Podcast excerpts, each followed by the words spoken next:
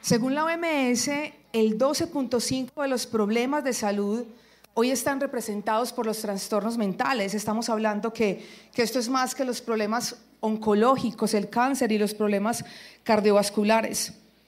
Una de cada cuatro personas en todo el mundo experimentará alguna vez en su vida un problema de salud mental. Actualmente, al año aproximadamente 800 mil personas se suicidan en el mundo. Y en Colombia, en nuestro país, el suicidio aumentó un 16% comparado con el 2022 al corte que contaron hasta el junio del presente año. Es decir, que aproximadamente cada 15 minutos alguien en nuestro país intenta quitarse la vida. Y se tiene estimado entonces que los problemas de salud mental serán la causa principal de discapacidad para el 2030. Familia, creo que estamos frente a un panorama que es difícil, definitivamente. Estamos frente a un panorama que es muy complicado. Y todo parece que tiene que ver con que muchos han perdido la visión, la esperanza, las ganas de vivir. Y creo que para nadie es un secreto que nos estamos enfrentando a situaciones muy complicadas y muy difíciles. Hoy todos podríamos levantar la mano como aquellos que sobrevivieron a la pandemia que empezó en el año 2020 y que tal vez en algún momento se va a escribir acerca de nosotros, y no solamente todas las situaciones físicas que esto terminó trayendo a nuestra sociedad, sino justamente estas dificultades a nivel mental. Y es que justamente esa pérdida de esperanza es la que se califica como un problema o una situación clave a la hora de evaluar el comportamiento suicida. Porque en toda esta oportunidad que Dios me ha dado de acompañar personas en la institución de salud mental donde trabajo y aún aquí en casa, Dios me ha permitido identificar que tú y yo como seres humanos estamos capacitados para perder infinidad de cosas. Estamos preparados para perder muchas cosas. He visto gente levantarse de divorcios, de la muerte de sus hijos, de muertes de seres queridos, de separaciones tormentosas, de enfermedades muy complicadas, de duelos tras duelos. He visto hombres y mujeres perder partes de su cuerpo y aún así ser capaces de levantarse y seguir. Pero aquellos que han perdido la esperanza son los que han empezado a experimentar esa sensación de sentirse como muertos en vida. Y es que cuando pensamos en la esperanza tendríamos que definirla como aquello que es el combustible con el cual funciona el corazón del ser humano. La esperanza es como la llama que mantiene encendida nuestro espíritu. Es aquello que nos permite a ti y a mí levantarnos y continuar. Es devastador ver esos accidentes de tránsito terribles donde la gente pierde como alguna parte de su cuerpo. Pero créanme que no hay nada más devastador que ver que el espíritu de alguien ha sido amputado a causa de haber perdido la esperanza. Y creo que tendríamos que que reconocer que, que tenemos un concepto a veces de la esperanza un poco distorsionado. ¿Quién podría decirme qué es la esperanza? ¿Qué es esperanza? Uh. ¿La qué? La ilusión de que algo va a pasar. ¿Qué más podríamos decir que es la esperanza? Mantenerse optimista. ¿Qué más? ¿Qué dicen por allí? ¿Esperar qué? Esperar en Dios. Y por allí dijeron que algo bueno viene. Creo que tenemos que partir de, de, ir un poquito más allá y creo que muchas de las cosas que dijeron son muy ciertas, pero la esperanza realmente es más que optimismo. La esperanza es más que una confesión positiva de las circunstancias.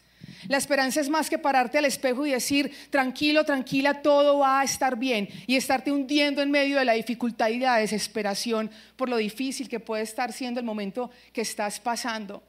Creo que una de las mejores definiciones de esperanza la encontramos en el Salmo 23, cuando David está hablando de que Dios es su pastor y que absolutamente nada va a faltarle que Dios lo va a llevar a delicados pastos, que Dios lo va a llegar a fuentes de agua fresca donde va a poder descansar. Pero nos habla de un punto clave y es que la esperanza no es un escudo para que a ti y a mí no nos venga la dificultad y no nos venga el dolor.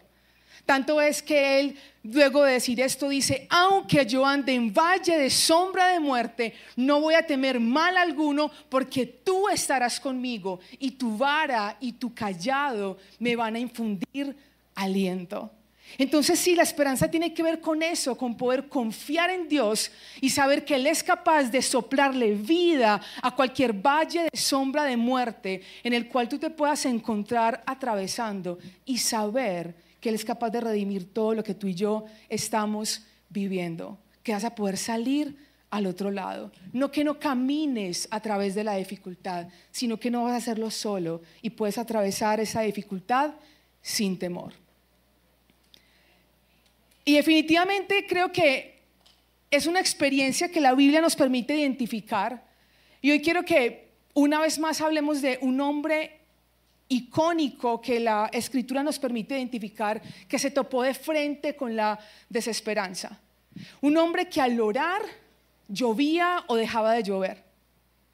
Un hombre que con su oración resucitó al hijo de la viuda que un día le dio de comer cuando él estaba en necesidad. Un hombre que al orar hizo que lloviera fuego del cielo para que consumiera el sacrificio y quedara una vez claro por todas que Baal no era más que un ídolo y creer en él era un absurdo. Un hombre que aseguraba vivir en la presencia de Dios. Y con lo que acabamos de decir podríamos decir que definitivamente Dios lo estaba respaldando.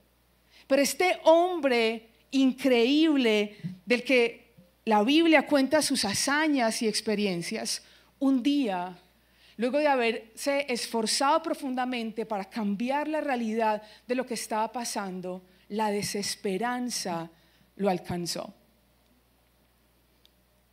Y si lo alcanzó a él, nos puede alcanzar a ti y a mí.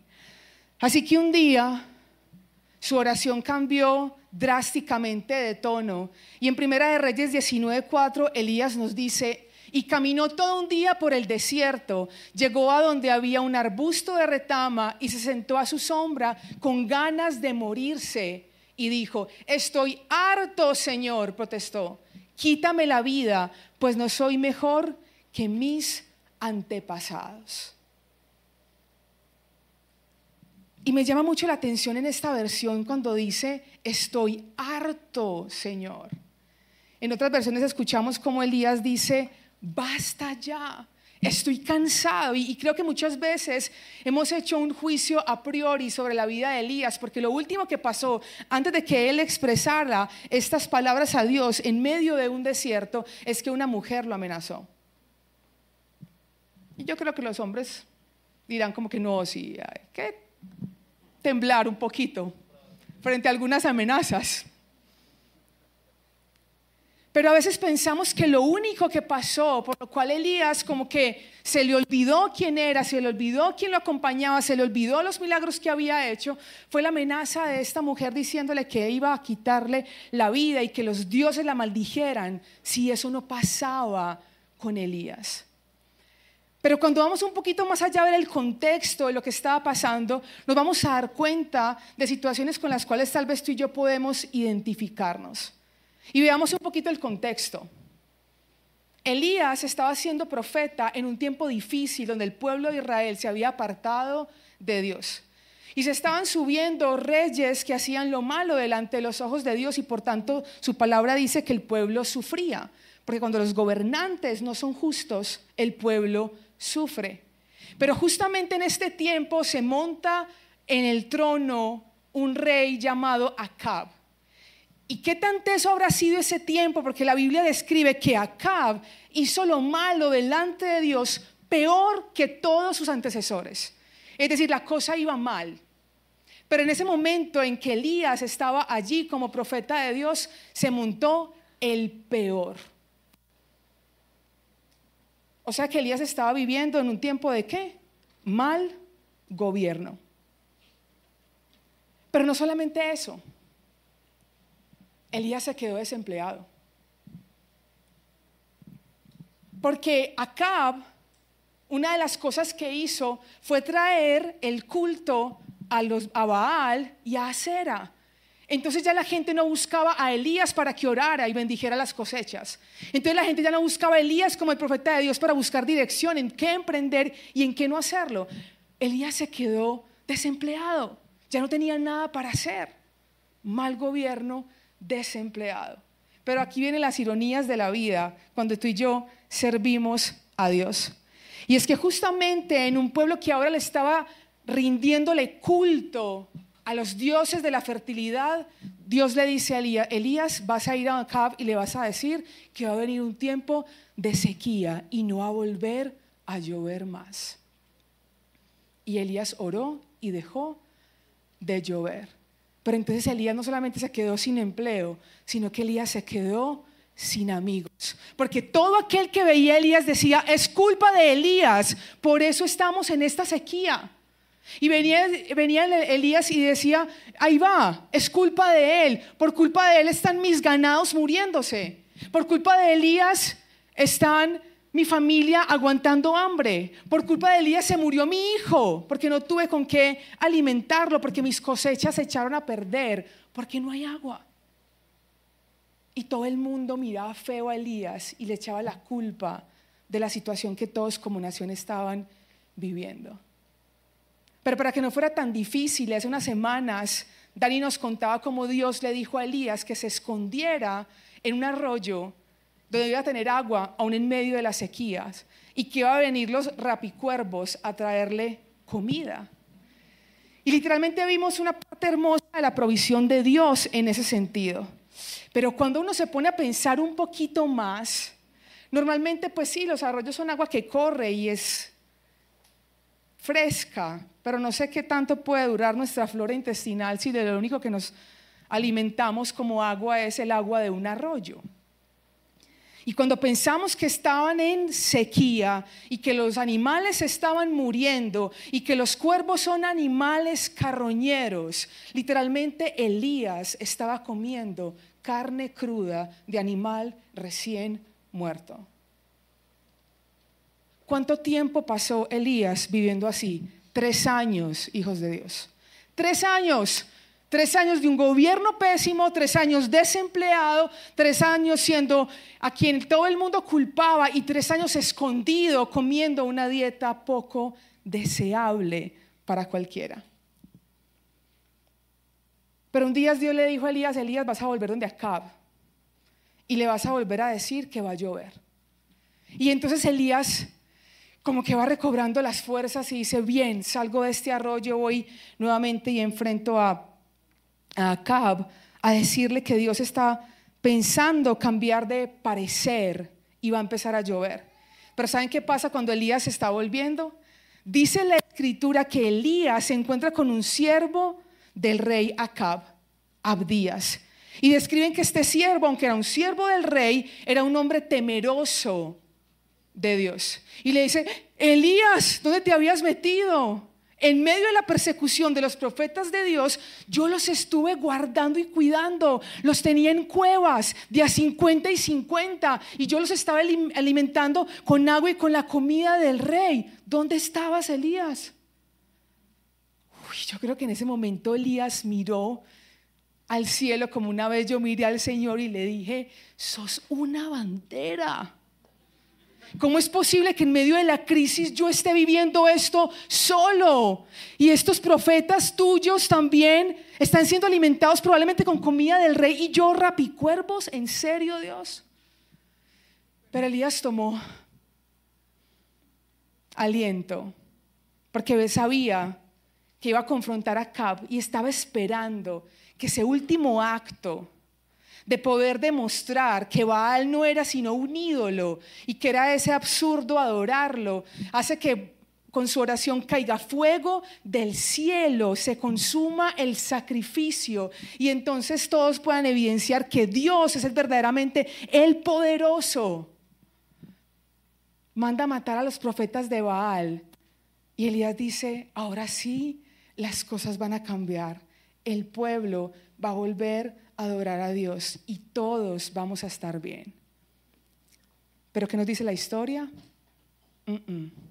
Acab no se arrepintió Y todo lo contrario, Jezabel arranca una nueva persecución y ahora se la declara de frente a Elías y le dice que me maldigan los dioses si mañana mismo no estás como uno de esos que acabas de matar.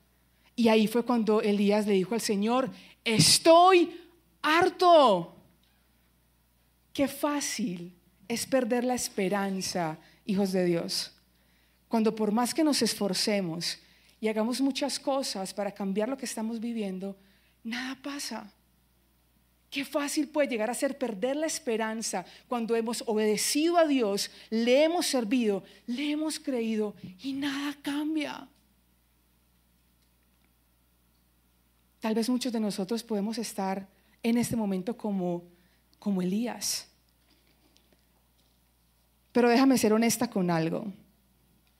Aunque es cierto que hay muchas situaciones que podemos estar viviendo similares a las de Elías, también tenemos que entender que muchas veces tú y yo no estamos preparados para vivir esas circunstancias, porque no hay recursos en nosotros no hay depósitos adecuados en nuestra alma y en nuestra mente para enfrentarnos a la adversidad y no dejarnos robar la esperanza. Porque acuérdense como dice la adagio popular, la esperanza es lo último que se pierde. Tú y yo estamos habilitados y capacitados para perderlo todo, pero una vez nos roban la esperanza, viene la sensación entonces de muerte. Muchas veces la razón por la que tú y yo no podemos atravesar el valle de sombra y de muerte es porque no hemos aprendido a desarrollar en nosotros mentes que se centren más en Cristo que en la tormenta. No hemos aprendido a cuidar de tal manera nuestra mente, de tal manera que cuando Él nos llame a caminar sobre las aguas de la dificultad, no nos hundamos. Y esa, hijos de Dios, es tu responsabilidad y la mía. Déjame darte cuatro herramientas que creo que en esta temporada pueden ser importantes para que tú y yo desarrollemos y nos puedan ayudar en esta temporada de nuestra vida a poder vivir aún en medio de la dificultad y no llegar a perder la esperanza. La primera vamos a llamarla la ley del conocimiento. Y Jesús decía en Mateo un buen árbol produce frutos buenos y un árbol malo produce frutos malos. Un buen árbol no puede producir frutos malos y un árbol, creo que quedó mal, un, buen árbol no puede producir frutos malos así y un árbol malo no puede producir frutos buenos. Sí está bien. Es que es medio trabalenguas, pero fue muy enfático Jesús en decir esto. Hoy es fácil que todos digamos, somos los que comemos, lo que comemos, ¿cierto? Estamos súper pendientes, contamos calorías. Dios bendiga a los médicos funcionales que nos han enseñado a comer y a darnos cuenta que somos lo que comemos.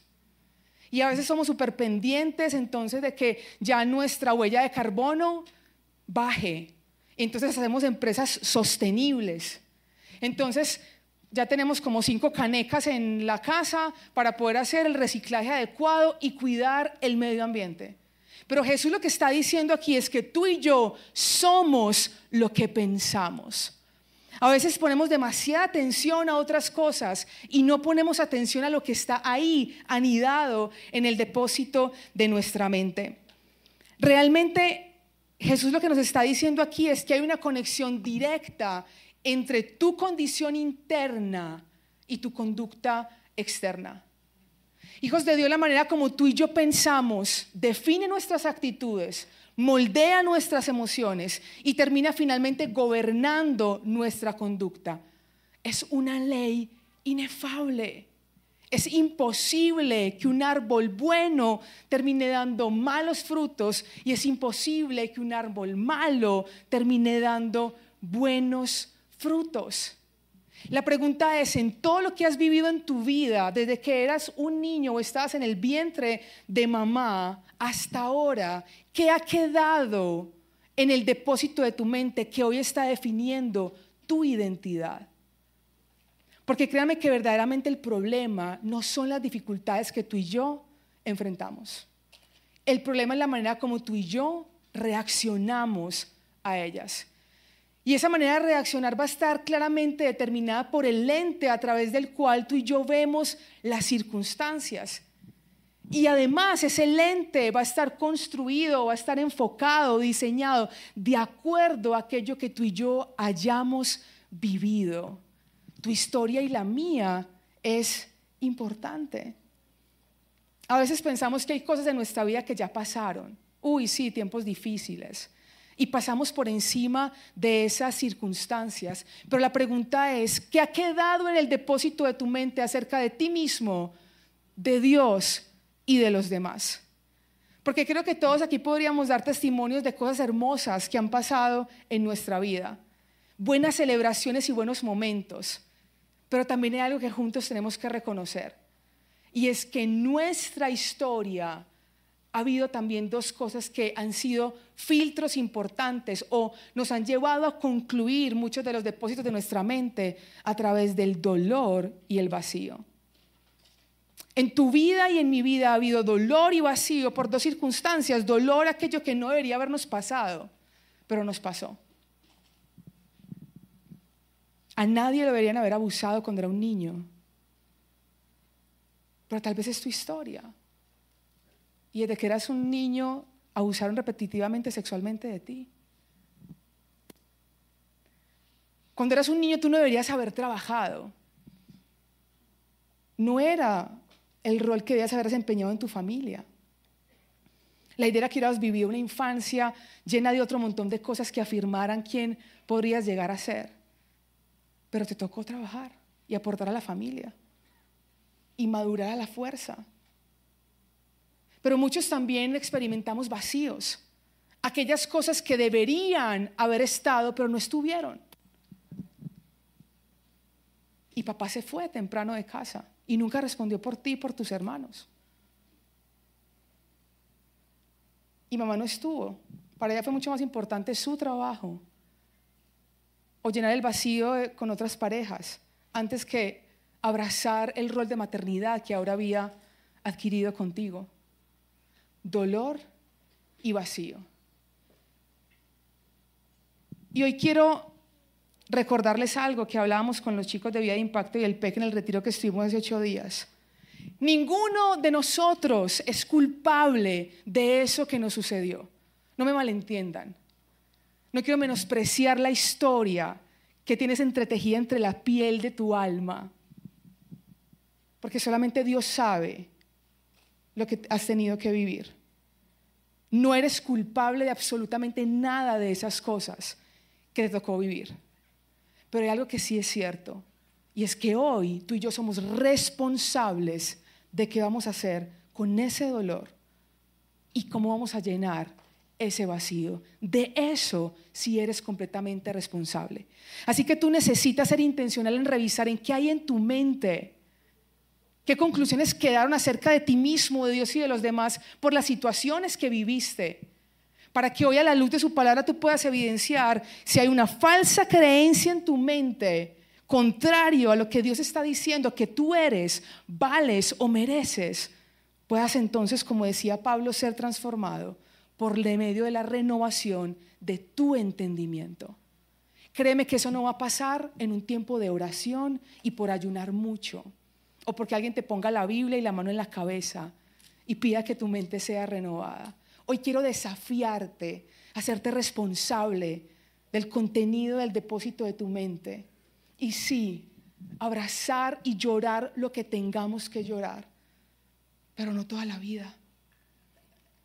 Hay un momento en el que Dios nos ha habilitado para ya no ser víctimas de nuestro pasado, sino hacernos responsables de nuestro futuro y con Él asumir la posición que Él ya dice que tenemos en Cristo. Segundo concepto, hijos de Dios, ley del conocimiento, irrefutable. Segunda, ley de la exposición. Hace mucho tiempo se pensaba que nuestro cerebro era fijo, que las neuronas eran células que no podían cambiar. Y con el avance de la neurociencia aparece un concepto que se llama neuroplasticidad. Es decir, que todo aquello que entra a tu mente, tarde o temprano, tiene la capacidad de moldearla. O sea que aquello a lo que tú y yo nos exponemos tarde o temprano va a tener la capacidad de afectar cómo nos sentimos y nuestra cosmovisión. Y es bastante curioso porque muchas veces nos asombramos de por qué estamos como estamos o por qué nuestra sociedad está como está. Y preparando el tema me acordaba de ese evento desastroso en Colorado en 1999, cuando dos adolescentes armados en armas entraron a una escuela y asesinaron a 12 niños, una profesora y más de otras 15 personas quedaron heridas y luego finalmente se suicidaron. Y es muy fácil decir que eran un par de locos, psicópatas, y que Estados Unidos es un país que está lleno de enfermos mentales y además de eso permiten las armas, etcétera, etcétera, etcétera. Pero claramente habían sido unos chicos que con seguridad habían vivido bajo la ley del conocimiento situaciones muy difíciles, llenas de ira e intenso dolor. Y a lo que más expusieron fue a videojuegos donde ganabas puntos por matar a otros. Y ambos levantaron un blog donde iban mostrando cómo avanzaban en esos videojuegos, pero luego empezaron a poner críticas acerca de sus maestros, de sus papás, de las autoridades y la ira profunda que sentían contra la sociedad. Y fácilmente, en medio de la neuroplasticidad de ese cerebro, se concluyó que la mejor manera de tramitar su dolor y llenar su vacío era coger unas metralletas y asesinar vilmente a otros. Perdónenme, porque algunos creen que pueden escaparse de la ley de la exposición ilesos. Eso es como pensar que la ley de la gravedad no nos va a afectar y que si yo me tiro de aquí voy a caminar hasta donde está la cámara. No. Todo a lo que tú y yo nos exponemos repetitivamente, tarde o temprano, va a terminar moldeando tus pensamientos y finalmente tu carácter. La pregunta es, ¿a qué estás exponiendo hoy tus ojos? ¿A qué es a lo que expones hoy tus oídos? ¿Cuál es el contenido de tus conversaciones? ¿Qué es lo que tanto haces rol al celular cuando estás solo y nadie te ve? No importa que nadie te vea, eso que consumes y que ves se va a terminar notando tarde o mañana en tu comportamiento, en tus emociones, en tus relaciones, en tu identidad. No tomes en vano aquello a lo que expones, a lo que te expones. No menosprecies la capacidad que hay en las películas, las propagandas, las canciones y las constantes conversaciones con tu monólogo interno. Revisa lo que hay ahí. Ley del conocimiento, ley de la exposición. ¿Por qué? Porque Isaías le decía esto en su profecía, tú guardarás en completa paz aquel cuyo pensamiento en ti persevera, porque en ti ha confiado. Literalmente es la expresión de esta ley. Y está diciendo, cuando tú decides confiar en Dios y Él se convierte en tu pensamiento constante, el resultado para tu vida es paz. Así que aquello que con lo que tú rumias, en lo que rápidamente vas en tu mente, termina moldeando tus emociones. Nuestra mente hay una competencia por el espacio. En lo que te enfocas crece. Aquello en lo que más piensas es lo que se expande. Una vez más revisa a dónde vas constantemente en tus pensamientos y en tu mente. Otro concepto entonces que es importante que tenemos, que es el tercer punto, hijos de Dios, es nuestra visión del trabajo y del descanso. Y aunque sé que todos no son paisas, pero creo que hace mucho rato viven aquí, se han dado cuenta que somos una cultura echada para adelante, súper trabajadora, incansable. Y que en medio de nuestra educación nos dijeron, mi estudie, trabaje para que sea Ah, sí, sí, sí crecieron en esta misma cultura que yo. Nos enseñaron que la identidad dependía del mucho hacer y del mucho esfuerzo. Pero el problema es que el no tener un equilibrio entre el trabajo y el descanso hace que fácilmente tú y yo seamos víctimas del agotamiento físico, emocional y espiritual. Vemos unas mamás cabras de familia increíblemente emprendedoras, sacan su familia adelante, papás supremamente responsables, pero que no están en casa. Nos han enseñado a trabajar duro, pero no nos han enseñado a descansar. Y hay una realidad, hijos de Dios, y es que el fruto de tu trabajo no va por el mucho esfuerzo, viene es por la gracia de Dios que respalda tu fidelidad y tu perseverancia. Porque no es del que quiere ni el que corre, sino el que Dios tiene misericordia. Por eso cuando tú y yo no tenemos un concepto adecuado del descanso y de la necesidad de este, no sabemos establecer prioridades y nos perdemos de disfrutar del hábito que Jesús tenía de aislarse. Jesús era capaz de trabajar todo un día, pero decía hasta acá. Señor, mañana hay otra jornada y decía, no, vámonos para otra aldea. Suficiente aquí. Sabía dónde tenía que hacer y cuándo parar y cuándo aislarse. Y entonces habían trabajado sanando hombres y mujeres y de pronto llegaron como las seis de la tarde y todo el mundo y nadie había comido y los discípulos como que bueno, no sé, tienen que ir, pero tampoco se pueden quedar, aquí no hay nada para darles y Jesús les dijo, no, no, no, diles que se sienten, que reposen, que descansen y búsquenle comida. Hay una cosa tan tesa, hijos de Dios, respecto al descanso, y es que cuando tú y yo no aprendemos a descansar, caemos más fácil en tentación. Puede que tú me digas que llevas toda la vida aprendiendo a dormir solamente cuatro horas en la noche y que tu cerebro se acostumbró a eso. Falso. Y estás todos los días de rodillas orándole a Dios por tu problema de carácter. Y realmente no tienes un problema de carácter, estás fundido. Estás cansado, porque cuando estamos cansados somos irritables y no nos aguantamos a nadie. Y literalmente algo tan sencillo que Dios nos dice, coma bien y duerma. Nuestro cerebro, yo digo a los pacientes, tu cerebro y el mío está diseñado para funcionar súper bien durmiendo. Si no duerme, no funciona. Cuida tu sueño, cuida tu descanso en las noches. Y finalmente algo, pero no menos importante, hijos de Dios, que tenemos que tener bastante en cuenta es nuestra red de apoyo.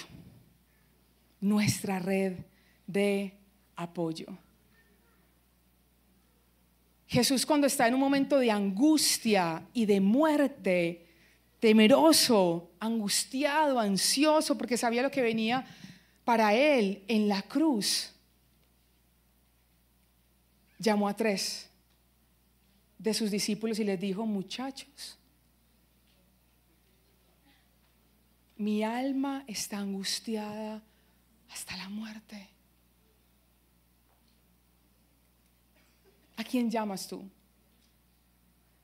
Marta y María cuando Lázaro estaba enfermo llamaron a su amigo Jesús, porque ellas sabían que Jesús iba a entender lo que estaba pasando con Lázaro.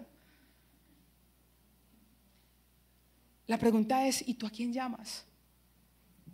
¿Quiénes son tus cuatro amigos que cuando te invade la parálisis física, emocional, espiritual, tú le puedes decir que te recojan del piso con cuchara? A los que literalmente les puedes abrir tu corazón y decirles, me cansé, no puedo, tengo pensamientos de muerte, estoy ansioso, quiero renunciar al trabajo, ya no quiero ir a la iglesia. ¿A quién llamas? Porque una de las cosas difíciles que se robó la esperanza en ese cuadro que leíamos de Elías es que le tocó enfrentar la crisis solo. Y sé que me dirás, pero el Señor estaba con él. Por supuesto. Pero nuestro Dios nos creó relacionales, nuestro Dios es un Dios relacional. Y me encanta cuando luego de resucitar a Lázaro de la muerte y que la vida de Cristo ya estaba de nuevo en ese cuerpo, Jesús le dijo a los discípulos, quítenle ustedes el vendaje de muerte. Fueron los discípulos los que terminaron de quitarle aquello que a Lázaro le permitía emanar la vida que ahora Dios le había devuelto. Y fue mismo Jesús el que le dijo, háganlo ustedes. Hijos de Dios, el cuerpo sana al cuerpo. Por eso Dios nos injertó en un lugar donde unos son ojos, otros son boca, otros son nariz, otros son manos, que Pablo lo decía, cada vez que alguien, una parte de nuestro cuerpo se duele, hay otra está pendiente para tener cuidado. Y lo hemos hablado en otros momentos que tenemos que convertirnos en una comunidad de gracia, que nos condolemos con el dolor del otro, que permitimos que haya una vulnerabilidad, que aquí no estamos a ver quién camina mejor y quién canta más bonito y quién predica mejor y quién trae la camisa blanca más bonita de los servidores y quién te abre mejor la puerta. No. No estamos para eso. Estamos para levantarnos y entonces juntos podernos llevar a Cristo, porque Él es el que nos puede salvar y sanar. Pero me encanta, como lo decía el salmista en el Salmo 118, 7, el Señor está entre los que me ayudan. Claro que tu principal ayudador es el Señor. Pero ¿dónde están tus cuatro? No vivas tus crisis solo. Dejamos la historia de Elías ahí como en punta, como medio desastrosa, ¿cierto? Como en el momento culmen de la pérdida total de la esperanza. Pero acerquémonos ahí a Primera de Reyes 19 para darnos cuenta cómo es la manera gloriosa en la que Dios interviene en aquel que ha perdido las ganas de vivir. Habíamos entonces leído el versículo 4, cuando Elías dijo, basta ya Señor, quítame la vida, pues no soy yo mejor que mis padres. ¿Qué hace Dios? Esta historia la hemos leído en otros momentos. ¿Se acuerdan qué hace Dios? ¿Qué le dice Dios a Elías? Si tienen ahí la Biblia, aprendieron el celular. Conversemos, conversemos de lo que Dios le hace con ellas, que logran identificar. ¿Qué hay ahí? Miren el versículo 5. ¿Qué, qué logramos ver de Dios ahí?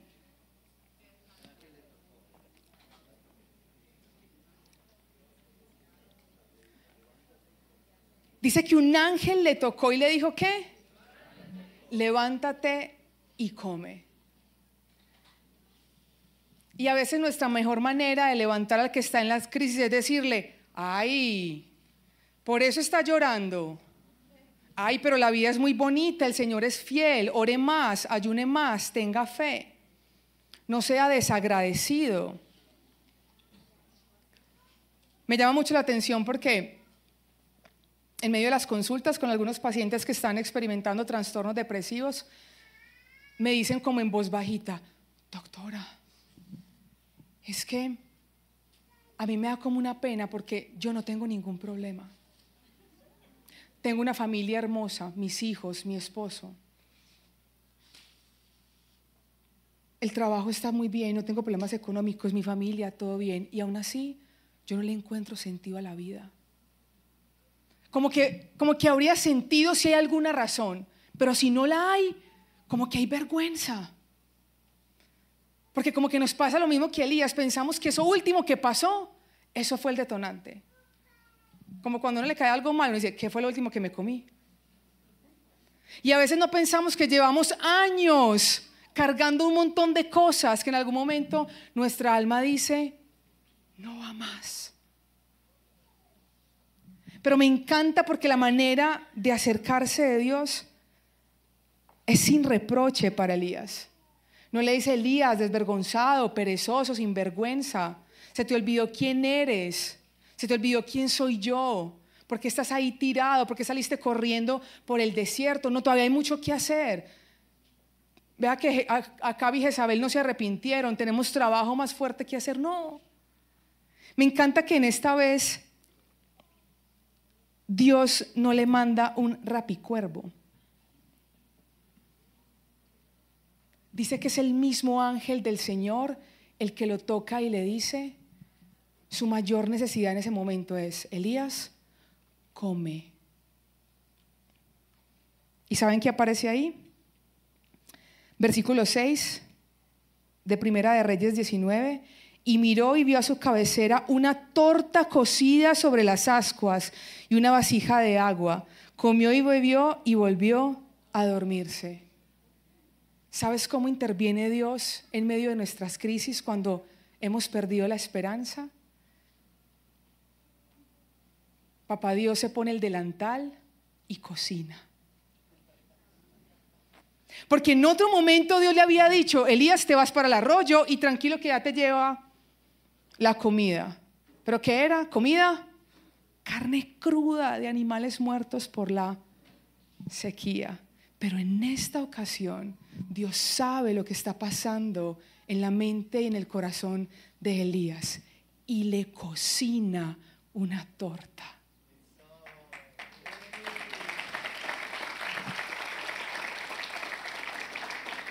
Es tanto el amor que Dios pone que Elías come y se vuelve a dormir y Dios no le dice nada.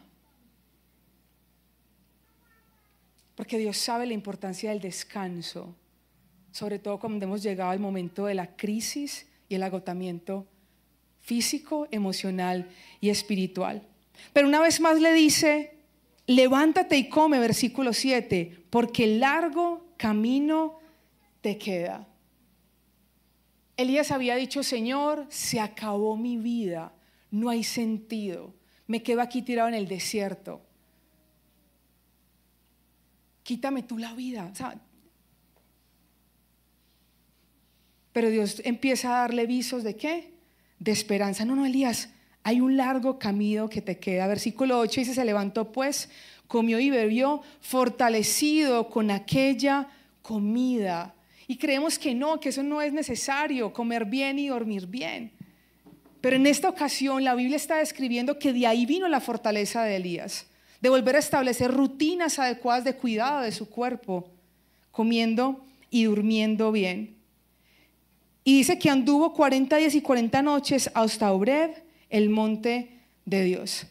Y me encanta porque aquí está el Dios no solamente que cocina y provee descanso, sino que está el Dios que cuida con paciencia. Que Elías había venido en dirección de donde estaba el pueblo, atravesó el desierto y estaba como en esa dirección de huir. Y Elías siguió caminando por el desierto 40 días más. O sea, quedó bien repuestico por la comida. Fue mes y medio ahí caminando, o sea, torta cocida potente nada había cambiado. Elías no había vuelto a su trabajo. No tomó la decisión de volver a decirle a Cab, va a volver a ver otra sequía si no se arrepiente. No. Elías estaba caminando hacia dónde? Dice que estaba caminando hacia Oreb, el monte de Dios. Y muchas veces pensamos que la mejor manera de salir de la crisis es volver a lo que estamos haciendo inmediatamente. Ya, hay que producir, hay que trabajar, tengo que volver. Pero sabes, Dios te dice, todo puede esperar. Si cuando te levantas, lo primero que haces es venir a mi presencia. Todo puede esperar porque no había cambiado nada, pero Elías ya había emprendido su camino de regreso a la casa y al corazón de Dios y por eso él fue tan paciente. Pero además de eso está el Dios que conversa y entonces le pregunta a Elías, ¿qué haces aquí? Ahora sí hablemos de lo que te está pasando. Y luego Elías de decirle, no, tengo mucho miedo, todos tus profetas han sido asesinados, ahora solamente quedo yo, me quieren quitar la vida. Y metido dentro de una cueva, Dios le dice, Elías, sal de la cueva. Y de pronto Elías pensó que iba a recibir una reprensión y dice, su palabra que un terremoto, pero ahí no estaba Dios. Y de pronto hubo muchos vientos, pero ese tampoco era Dios. Y en un silbo apacible, Elías vuelve a escuchar a Dios que le dijo, Elías, ¿qué haces aquí? Porque Dios sabía que con toda la carga emocional que había en el corazón de Elías, lo mejor que él podía hacer era hacer un contenedor para que Elías se pudiera derramar con toda libertad. Y Dios guardó silencio para que Elías pudiera derramar su corazón. Y finalmente vamos a ver desde el versículo 15 hasta el 18, donde ya finalmente Dios le dice, no, Elías, te vas a devolver, te vas a dar cuenta que no vas a estar solo, te voy a defender, se van a levantar otros siete mil que no han doblado sus rodillas ante Baal. Y entonces ya no vas a tener por qué temer. Y es justo ahí donde aparece el Dios que da propósito y devuelve la esperanza. Y es Elías que por un momento pensó que en medio del desierto estaba harto y clamándole a Dios por su muerte. De repente se encuentra con el propósito de Dios, quien le dice, ¿sabes qué, Elías? Tú no tienes idea lo que tengo planeado para ti, porque ni siquiera vas a tener que enfrentar la muerte. Y capítulos después Elías fue arrebatado. Hijos de Dios, yo no sé cuál será el desierto que estás atravesando hoy. Y que tal vez no llevas poco tiempo, tal vez tres años como le pasó a Elías, mucho tiempo atravesando el desierto y ha ido minando poco a poco tus fuerzas, tu energía, tu capacidad de confiar, tu fe. Pero hoy yo solamente quiero terminar recordándote esto. Y es lo que Isaías 41, 10 nos recuerda y dice, no temas porque yo estoy contigo. No te desalientes porque yo soy tu Dios te fortaleceré, ciertamente te ayudaré, sí, te sostendré con la diestra de mi justicia. Hijos de Dios, Él está presente cuando las fuerzas se acaban y la desesperanza es lo único que puedes ver delante de tus ojos. Y Él ha prometido algo para este tiempo de dificultad y de desierto. Y es que Él va a estar contigo él te va a fortalecer, Él te va a ayudar y Él te va a sustentar. Y eso tiene que ser suficiente para que tú sepas que vas a poder atravesar el valle de sombra y de muerte.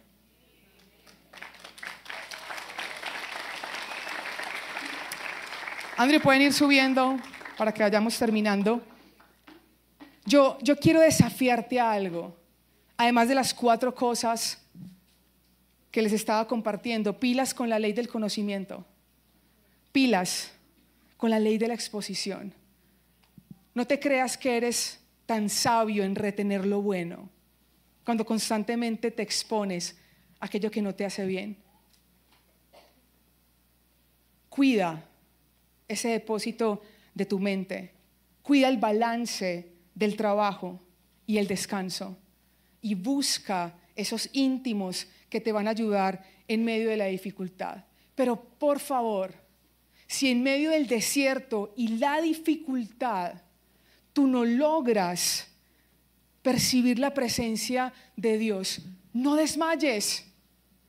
Elige confiar y no desmayes, confía. Porque sabes qué? El que Dios cumpla sus promesas no depende de tus emociones ni de las mías.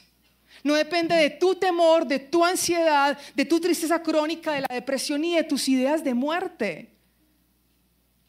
La fidelidad de Dios depende de su integridad. Fiel es el que ha hecho la promesa.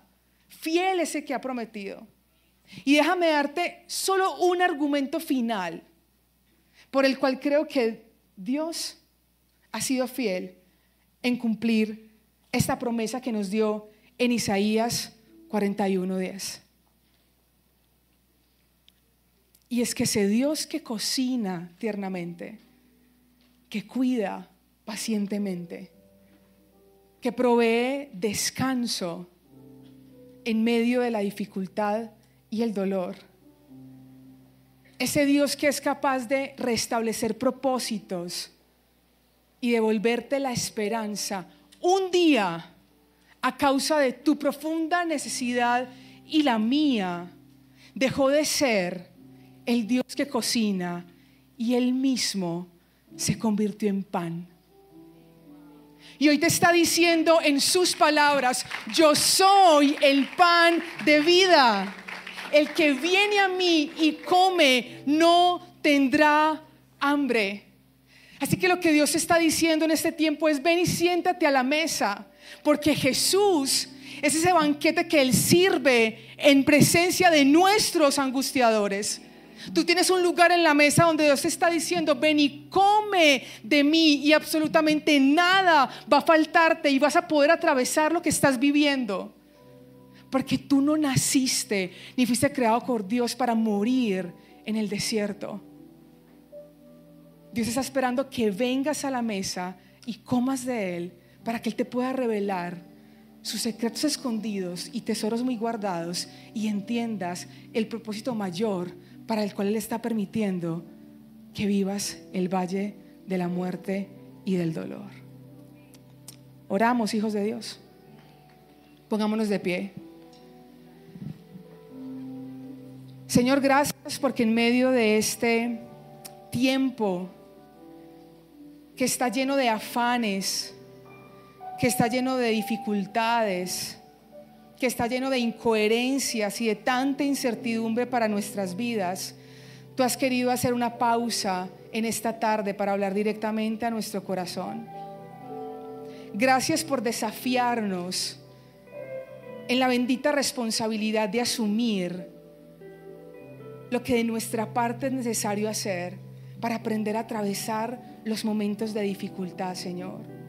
Perdónanos, porque muchas veces no hemos sido intencionales en reconocer que necesitamos ayuda para poder tramitar, Dios, de una manera más asertiva y conforme a tu corazón, nuestro dolor y nuestro vacío.